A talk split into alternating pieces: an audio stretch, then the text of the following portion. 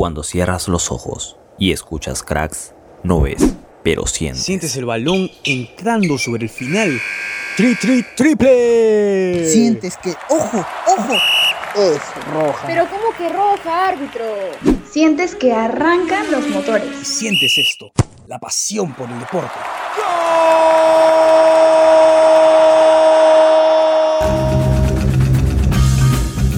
Cracks. Solo ganadores.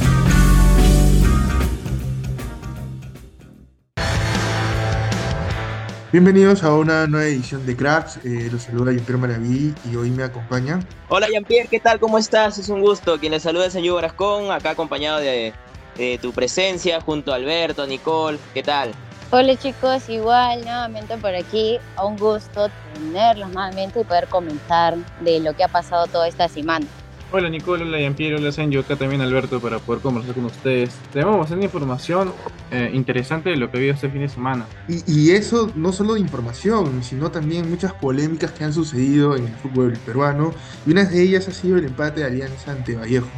Chicos, para ustedes, ¿este resultado ha sido positivo, negativo por la semana que se vivió con la salida intempestiva de Guillermo Salas? ¿Qué pueden opinar al respecto? A ver, bueno, bueno, de mi parte yo puedo decir que... A ver, el VAR, primero el VAR cobró un penal para Vallejo, ¿sí? Y eh, Alianza rasca el empate de mi parte, yo lo diría, porque en verdad eh, eh, nota ese gol de penal porque ya, se, ya eran los últimos segundos del partido, rascó el empate. Eh, Alianza ahorita creo de mi parte que está, está pasando por un mal momento y es más que todo problemas internos de, del, del mismo equipo.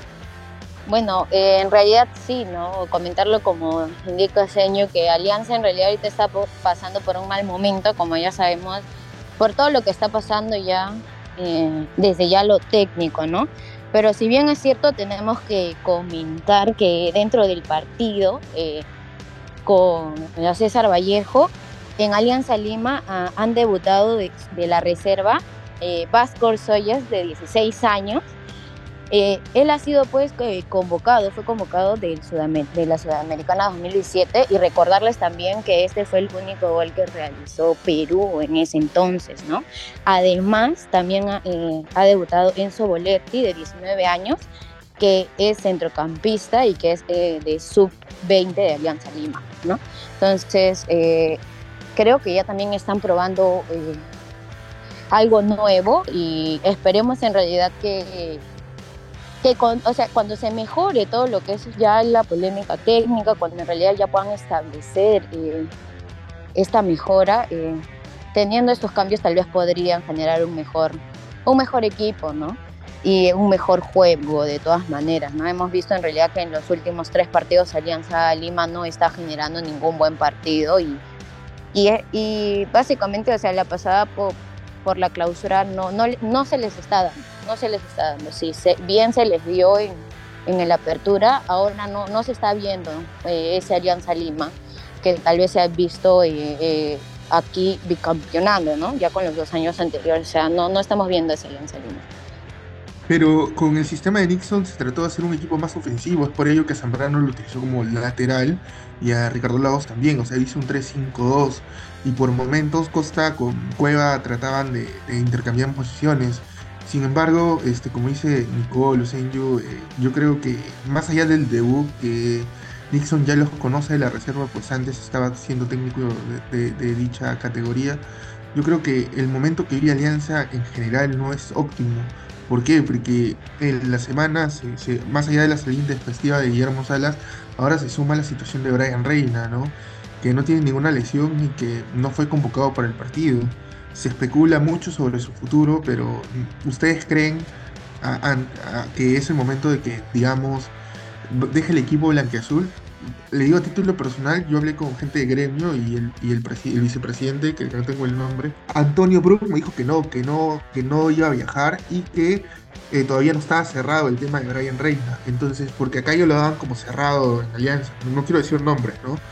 Eh, si bien es cierto, hay un interés, el, el grupo of 22, que es el que lo maneja, y no es Felicevich, porque por ahí también que decían que el representante era Felicevich y no es, es Mariano Torti, que es el que se encarga de los jugadores de esa agencia acá en Perú, el mismo manager de, de Marco López, de Ítalo Regalado, por citarte algunos nombres de los jugadores, es el que está ahí también de Pablo Lavandeira, para que sepan un poco que quién también está detrás de, de la operación. Es el que también eh, es uno de los que ha, digamos, ha contactado con, la gente de, gremio por ver el tema de, Brian, ¿no? Pero ¿ustedes creen que es el momento que debe salir? Porque ya el, place, el, el libro de pases ya cerró. Entonces reforzarse con un jugador no tendría sentido. Alianza perdería bastante. No sé qué opinas tú, Alberto, también al respecto. Bueno, podremos, como, como bien dicen ustedes, denominar el momento de alianza complicado eh, por los temas polémicos, también por las declaraciones de Hernán Barcos, eh, de alguna forma defendiéndose de la gente que lo culpa como parte de la salida de, Guillermo Salas, eh, la lesión de, de Sanelato, el, la nueva polémica con Brian Reina, de que no se sabe si se se queda en la liga peruana, pues hay una oferta del de fútbol de Brasil por parte del gremio. Bueno, ya que en ese equipo no tienen jugadores por banda, así que algunos dicen que estaría en un momento de rebeldía contra Alianza por no querer, soltar, no querer este, soltarlo, ya que ellos piensan que podrían sacar más dinero de, su venta. Eh, hasta el punto en que, eh, en que Nixon tiene que eh, hacer debutar a dos chicos, como bien lo contó Nicole, tanto el, caso de Sawyer como de Berlotti, y viéndose una alianza complicado por momentos, con chispazos de Cueva que jugó este, lo, los 90 minutos del partido, con alguien que destacó mucho en la creatividad de, de, Alianza Lima, que fue Jairo Concha, de hecho creo que es el único eh, que intentaba hacer algo, algo diferente, ¿no? Eh, es un momento complicado, están a 5 puntos del líder eh, y vamos a ver qué pasa, ¿no? Es, es buena señal que algunos chicos debuten, pero sabemos que no ha sido precisamente algo esperado, ¿no? Ha sido más que todo teniendo en cuenta la falta de jugadores para que ellos lleguen en el banco de suplentes, pero de alguna forma beneficia, ¿no? Bueno, pues sí. Eh, referente, justamente como decía Jean-Pierre, lo de Brian Reina, no, eh, yo creo que en realidad no sería un buen momento, ¿no? O sea, mira por lo que por lo que está pasando ya en sí Alianza Lima y también en realidad eh, Reina dentro también de, los partidos de, eh, creo que ha sido el, que también ha estado destacando, ¿no? Por ejemplo, no ponerlo en este partido también hemos visto que no, no han resuelto como sea debido. Entonces, si es una persona en realidad que, que está destacando, que, hace jugadas, ¿no? En realidad que lleva al equipo también a, algo mejor, pues, eh, o sea, dejarlo ir en estos momentos, creo que pues, ya Alianza Lima igual se tendría algo más adicional ya de lo técnico que, que tendrían que resolver. ¿no?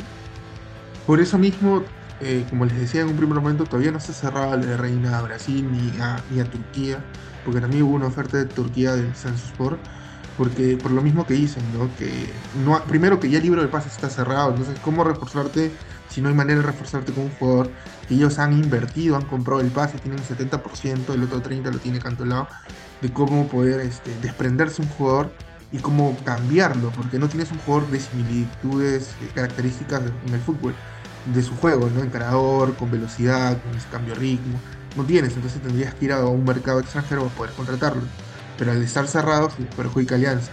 Segundo, el tema médico, ¿no? que también ha sido un tema polémico. Y, yo creo, a título personal, creo que Alianza eh, comunicativamente no está, ah, digamos, eh, mandando los mensajes correctos, ¿no? Porque hay unas disyuntivas, en verdad, el técnico, eh, perdón, el, el, cuerpo médico ha renunciado, si va a volver Hugo Blasio, y todo eso el, el hincha también quiere saber si realmente va a haber una venta de, de Brian Reina a gremio o por qué el jugador no fue convocado, porque como lo vuelvo a decir, en las redes se habló mucho de, este tema sábado y domingo y todavía no hay un panorama claro. Como les dije, he tenido la oportunidad de hablar con alguien de gremio, que es el vicepresidente, pero tampoco quiere hablar mucho, porque en este tipo de negociaciones puede caer cualquier cosa que pueda él decir y se entiende, ¿no? Pero bueno, esperemos que, que los directivos de Alianza puedan tomar la mejor decisión y, y velar por, por, el mejor interés que ellos creen, consideren.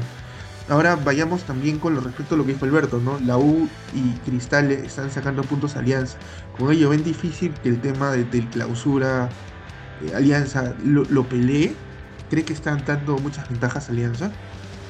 No, yo, yo creo que sí, ahora no, como ya lo comenté en ese momento, no, estamos viendo en alianza ni, de la apertura, ¿no? Entonces, eh, viéndolo así, igual, o sea, no es- todavía estaríamos lejos, ¿no? Todavía estaríamos lejos de que ya cierre la clausura, pero, o sea, veo bastante ya alejándose a Alianza Lima, ¿no? O eh, ya hemos visto que dentro de su estadio, por ejemplo, ya no han estado teniendo buenos partidos, ¿no? Si bien es cierto, han estado empatando, no han perdido, pero, pero sea, antes generaban que partidos que ganaban dentro de su estadio, entonces ahora ya eso tampoco no se está viendo ni como motivación, tal vez para los jugadores, sabemos que también está pasando, ¿no? Por lo de, por lo de técnico, entonces, mm, o sea, ahorita no, no está resolviendo Alianza Lima, dentro de lo técnico, dentro de- del partido en sí, no se les está viendo.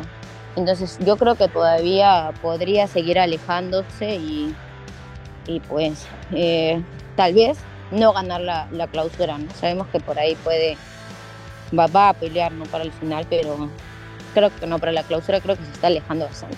Yo también creo que Alianza Lima no es el campeón que se vio en la, en la apertura. En esta clausura se está viendo muy, muy por debajo, ¿no? Como, como dijo evidentemente Nicole. eh, en casa está empatando. La U y Cristal están, están sorprendiendo, están, están yendo, bueno, eh, Cristal sobre todo, que está, está primero con 14 puntos. Se podría decir que ellos dos ahorita están, están más, más enfocados, han venido con otra mentalidad después de, de jugar sus, sus partidos de playoff este, de la Sudamericana. Y están con toda la garra y con todo el ánimo de, de querer llevarse ¿no? la, la, la- la clausura, ya que Alianza les, les quitó pues la, la apertura.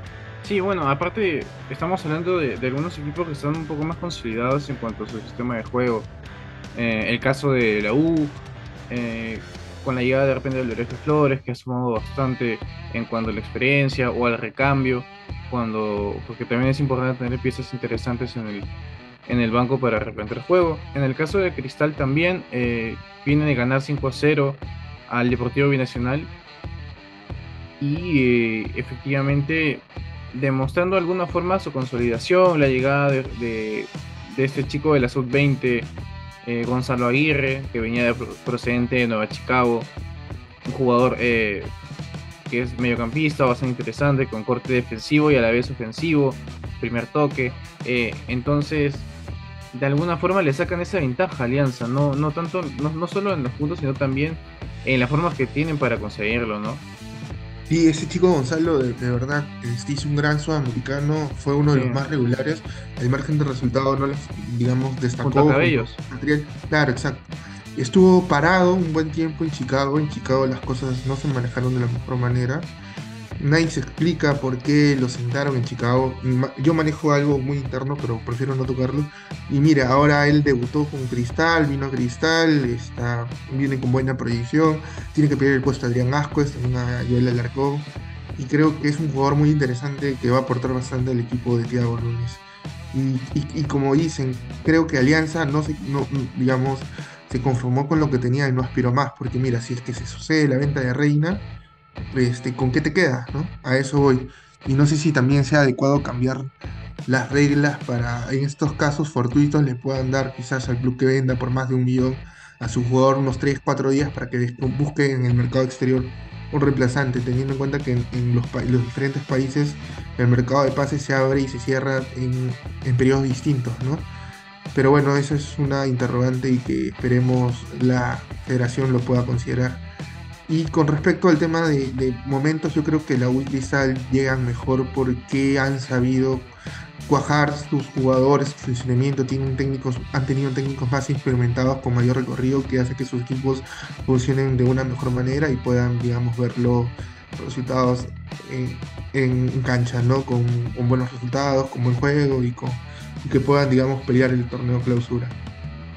Bueno chicos, eh, eh, hemos debatido, hemos hablado un poco sobre lo que ha sucedido en, en la Liga 1 y a propósito de ello, han habido siempre, en cada semana hay polémicas, ¿no? Esto del VAR supuestamente venía a darle un realce al fútbol peruano, iba a tomar decisiones más justas, ya antes se había criticado el nivel de los árbitros, pero todo parece indicar que lejos de mejorar ha empeorado, ¿no? Y para ello hemos hablado con Cristian Flores, jugador deportivo municipal, que es uno de los mejores sub-23 de la Liga 1, y vamos a oír su opinión, ¿no? Con respecto a lo del VAR, también qué siente ser elegido uno de los mejores sub-23, y por ahí algunas otras cosas más que nos va a decir en la entrevista.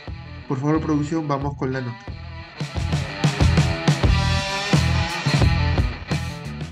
¿Qué tal amigos de Cracks? Nos encontramos con Cristian Flores, eh, volante deportivo municipal, una de las revelaciones del campeonato. Eh, ¿Cómo tú evalúas en estas fechas el desempeño del VAR? ¿Crees que ha hecho que el fútbol sea más justo? ¿Consideras que, que se han tomado buenas decisiones a través del VAR? ¿Qué nos podrías comentar bajo tu experiencia? El VAR tiene sus pros y sus contras. A mi parecer, eh, algunas jugadas nos ayuda y en otras como que siento que retrasa y lo hace más aburrido. Ya que cuando ponte, nosotros metemos gol, que nos pasó con, Tarapoto contra Comercio, tuvimos que esperar 5, sí creo que más de 3, 5 minutos para ver si, si fue gol. O sea, quita esa emoción. Yo siento que, quita esa emoción de gol, quita esa emoción de, de, vivir más el fútbol. Pero por otro lado, siento que también favorece, ya que ve jugadas puntuales que nosotros mismos los jugadores no vemos y ayuda más al árbitro que. Yo siento que ayuda más al árbitro que a nosotros mismos. Ese es mi punto de vista del VAR. Eh, hace poco hicieron una elaboración ¿no? de los jugadores sub-23 que la venían rompiendo y tú estabas dentro de esa lista contra Piero Quispe y Grimaldo. Me imagino que eso te da una satisfacción increíble de ver cómo estás este, manteniendo ese nivel que te ha llevado hoy a, a tener mucho protagonismo en Deportivo Municipal. ¿Cómo, ¿Cómo te sientes con ello? ¿Cómo te estás preparando para, para aprovechar estas oportunidades que son producto de tu esfuerzo? Bueno, me, me, da, me da una satisfacción enorme. Siento que, que puedo dar más. No siento que he llegado a mi tope, siento que puedo dar más. Por eso me estoy preparando eh, físicamente y mentalmente también. Eh, me motiva, esto me motiva a seguir adelante. Eh, siento que, puedo dar un, un, como digo, un poquito más, tratar de mejorar cosas puntuales como la toma de decisiones dentro del campo que me van a ayudar a, a ser mejor jugador y también más que todo poder eh, sobresalir un poco más, ¿no? Pero esto sí me motiva bastante. Bueno, más que todo eso lo tomo como, como la mejor manera, ¿no? Eh, tampoco por estar entre los mejores no me voy a, creer más que otros, tampoco me creo menos. Pero sí muy agradecido con, la gente que, ve mi, mi talento, ve el esfuerzo que hago día a día y siento que voy a dar más, como te digo. Puedo dar más y nada, solamente eso, hermano. Por ahí en algunas redes sociales se ha criticado mucho el nivel de la Liga 1. Tú como futbolista que ha jugado también incluso Liga 2, ¿cómo ves el nivel de la Liga 1?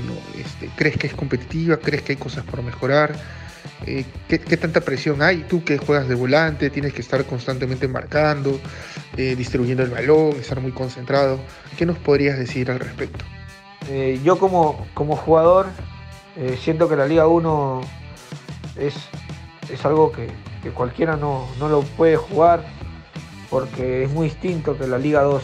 Yo como jugador que he jugado los dos torneos, me ha tocado vivir la, la experiencia en Liga 2 el año pasado. Eh, Liga 2 es muy competitiva, eh, no te cobran lo que te cobran en primera, pero la Liga 1 es, superior, por eso por algo es Liga 1 la, los equipos de Liga 2 luchan para ascender a la Liga 1. Es algo que, que no siento que lo deben de criticar. Al contrario, deben de, darle más, más amor, más, más satisfacción a esa liga. Siento que es, es una liga muy, muy competitiva y, hay jugadores muy buenos también que siento que pueden aportar mucho a, esta liga, ¿no? Y a mí me gusta, me agrada mucho la Liga, la liga 1. Interesante, ¿no? Lo que opina este Cristian Flores, ¿no, chicos? Sobre lo del VAR. A veces como que él dice que le quita un poco eh, esto, que tiene el fútbol, ¿no? Es, esta pasión que se vive. Inclusive él relata una situación particular que vivió Deportivo Municipal en Moyobamba, ante Unión Comercio, cuando mete un gol, que tuvieron que esperar que el VAR lo pueda validar. Y bueno, ahí nos cuenta en primera persona la opinión al respecto del VAR. Ahora vayamos un poco también con otra noticia que ha sido relevante en la semana el tema de la Paula, ¿no? que es uno de los mejores delanteros peruanos o uno de los mejores jugadores en el exterior que ha tenido un buen rendimiento, pues con su equipo ascendió a la Serie A. Él se ha lesionado, tiene tres meses fuera de las canchas y ante todo esto genera una alarma ¿no? en Videna. ¿Por qué? Porque solo tendríamos a Guerrero. Jordi Reina ha metido un buen gol en, en la liga, la segunda liga de Rusia, pero tampoco ha destacado con la selección. También pasa lo mismo con Ruiz Díaz, Valera también. No sé qué ustedes puedan opinar al respecto, ¿no? Bueno, yo quiero iniciar. eh, no sé cómo vaya a plantear este Reynoso ahora, porque la Padula se queda fuera tres meses. Justo las dos primeras fechas de las eliminatorias que son de para nos enfrentamos contra Paraguay y Brasil. Mm, bueno, de mi parte, eh, yo diría que Guerrero no, no creo que esté para jugar 90 minutos completos. No sé ustedes. O sea, confío sí en, en la trayectoria de Guerrero, todo maneja marcas, ha chocado con muchos defensas fuertes, pero creo que no está para jugar los 90 minutos completos. Pero que juegue Sí. 70, pero que juegue 70 es un gran alivio. ¿O me Exacto, sí. o sea, no? No, o sea, o sea, exacto, exacto. O sea, que tenga presencia, sí.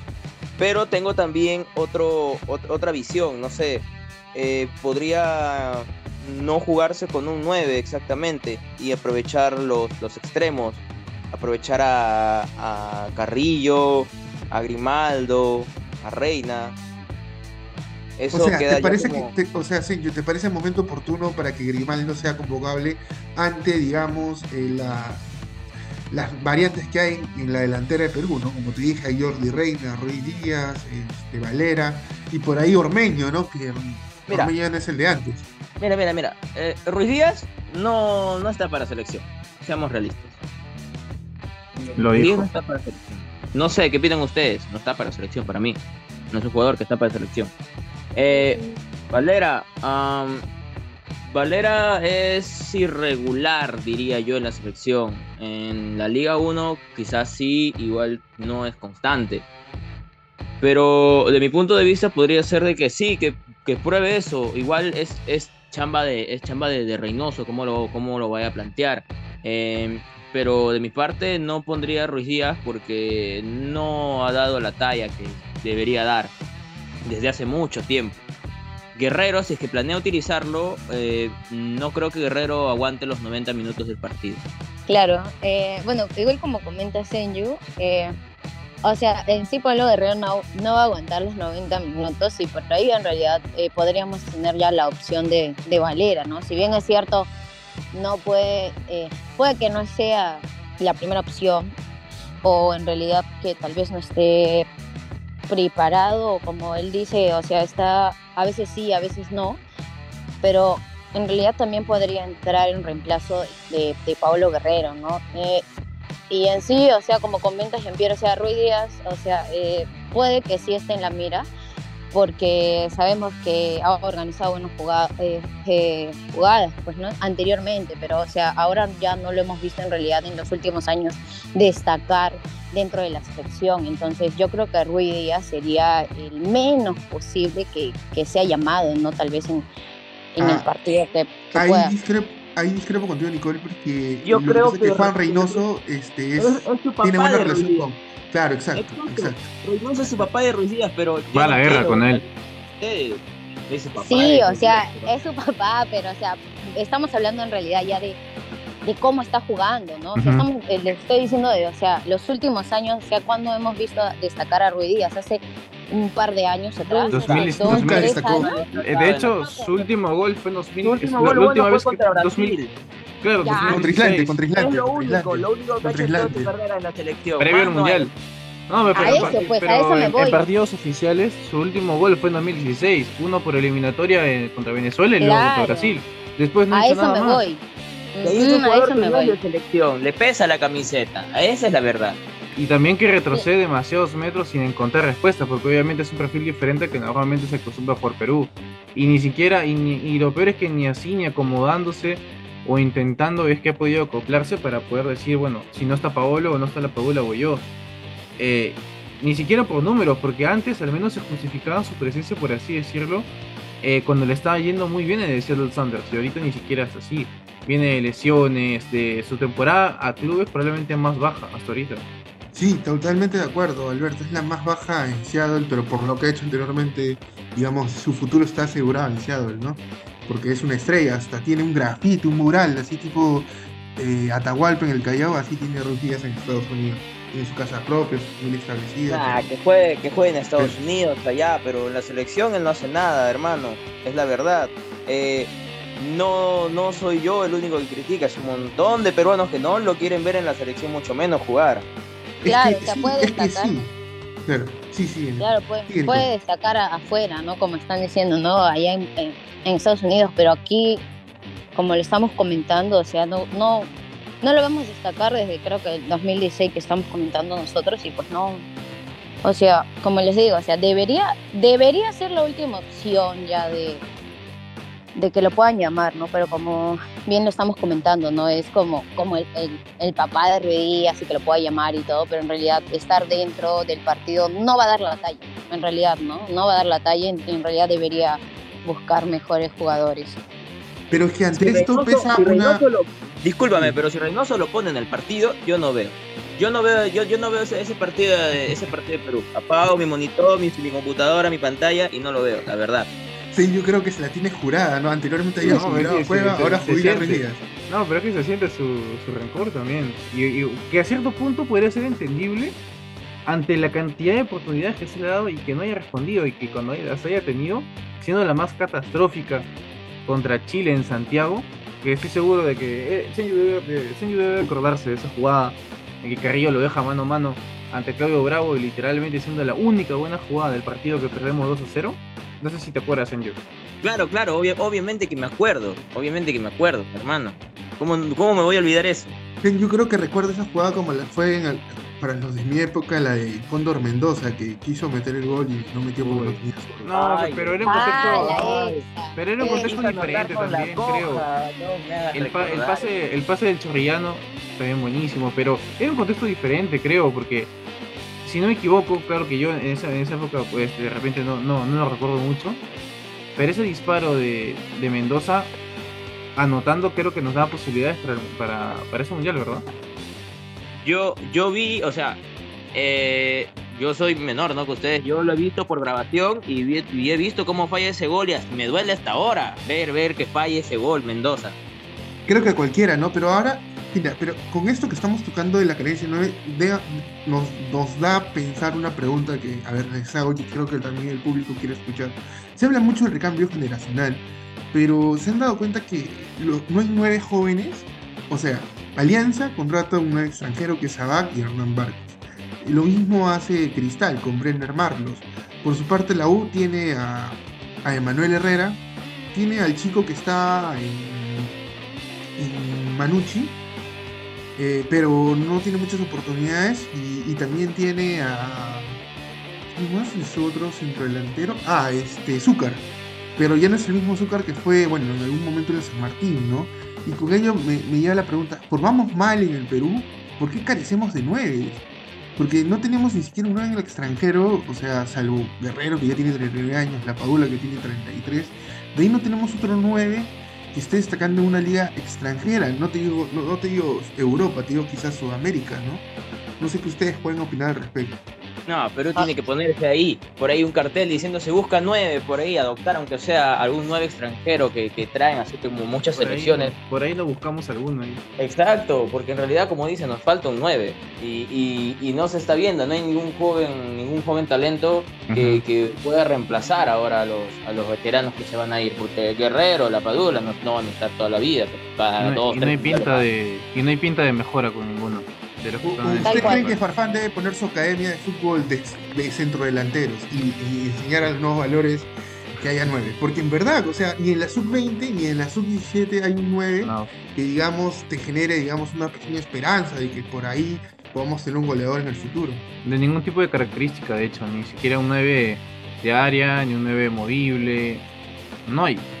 Como, como, sí, como dice el señor, estamos, estamos, realmente estamos en la situación otra vez donde Perú carece de 9 y no hay ninguna opción y nos toca elegir el mal menor, que en este caso sería eh, tener como opción gravitante a Ruiz Díaz, ¿no? Porque de ahí eh, Lisa no hace nada, Ormeño está perdido eh, en Juárez desde que dejó este, eh, su club antes. no me equivoco, estaba en el Puebla y lo deja y desde ahí ha desaparecido totalmente. El mejor momento de Ormeño fue en Puebla. El mejor Puebla- momento de su carrera fue en. Y se le, y se le convocó después de ese momento, increíble. Así es. Pero, pero vayamos a ese punto, lo que están tocando, el tema de, de, de, de que nos falta nueve, yo creo que también es un tema de que y la jefa de unidad técnica, la jefatura encargada por Chemo, no está haciendo quizás, o los antecesores no hicieron un buen trabajo de scouting a nivel provincia para conseguir esos nueve. ¿no? Yo creo que eso es algo preocupante porque tenemos un fixture bien complicado y, improvisar, como tú dices, Percy Lice viene de Portugal, viene a Cristal, pero no juega. Y bueno, era uno, supuestamente uno de los mejores prospectos que tenía la federación para estar en la selección mayor. Pero bueno, este, es un tema muy debatible, no vamos a expandir mucho tiempo y la gente quizás va a decir lo mismo de siempre, ¿no? Pero eso también es un tema a fondo a poder tener, tocar en los próximos temas, en los próximos programas, ¿no? Porque ya se acerca el partido también con Paraguay y con Brasil. Ahora, por último, solamente para cerrar, habló Solano, habló Solano con el comercio y despejó esa duda, ¿no? Que había de que por qué no trabajó con Ricardo Vareca. Él señala que eh, no se dio lo de Vélez Argio por, porque hubo, digamos, fue todo muy rápido y, por ende no pudo aceptar irse con Ricardo a trabajar, pero que son muy buenos amigos, que tienen una comunicación muy fluida, también dijo, y que se iban a ir a trabajar a la selección de Bahrein. Explicó que Ricardo no aceptó el proyecto de Bahrein porque era un equipo amateur, porque también este, vio que Solano iba a ser el traductor dentro de su comando técnico y para Ricardo eso era un desgaste. Eh, vio que las condiciones en Bahrein no eran las adecuadas para trabajar eh, y por ende no aceptó ese proyecto. Bueno, ahora Solano es técnico en Suecia, eh, ya ganó sus dos primeros partidos y qué bueno que lo haya dejado claro que nunca se peleó con Gareca porque acá la prensa, la mayoría siempre especula, lo destruyó, dijo que era un malagradecido Solano y me parece que también a veces eh, hay que buscar, ¿no? no solo guiarse en redes, siempre queda la fuente para poder este, despejar estas interrogantes, ¿no? ¿Ustedes cómo ven a Solano con, con Suecia? ¿Creen que, que es bueno que se haya ido a trabajar a Suecia? ¿Cómo, ¿Qué perspectivas tienen de trabajo ya para cerrar el programa? Bueno, yo creo que eh, es una buena experiencia para, para el ñol, que esté por allá, eh, una nueva faceta para él, en un, en un país lejano y todos los éxitos del mundo para él. Yo creo que puede llegar a formar un buen equipo, ¿no? Obviamente ya va a ser una nueva experiencia y, y en realidad, como dice Senyo, ¿no? Lo, mejor para él y, esperemos en realidad que pueda formar un buen equipo. Ñol debe ser uno de los jugadores que ha triunfado bastante en el fútbol exterior y estoy seguro que esa experiencia ganada la va a demostrar en su nuevo equipo. Ha empezado bien, de hecho, eh, si no me equivoco ya los dos primeros partidos los ha ganado. Eh, así que no solo de ser los específicos, sino también que esperemos en algún momento eso sirva para, para que más este, de repente sean más técnicos fuera, que se dé oportunidades en países de repente eh, poco vistos, pero que de alguna forma se sirvan con experiencia. Bueno chicos, el programa ha sido muy candente, hemos debatido varios temas, hemos tenido invitados, que no se olviden seguir Cracks la, otra, la otra semana, que va a seguir trayendo eh, nuevos debates, vamos a ir por ahí quizás también cambiar un poco el formato, así que gracias por estar con nosotros nuevamente y este, no se olviden seguirnos por Spotify, ¿no? Ahí escuchar todos los programas que están 100% recomendados. Nos vemos hasta la otra semana.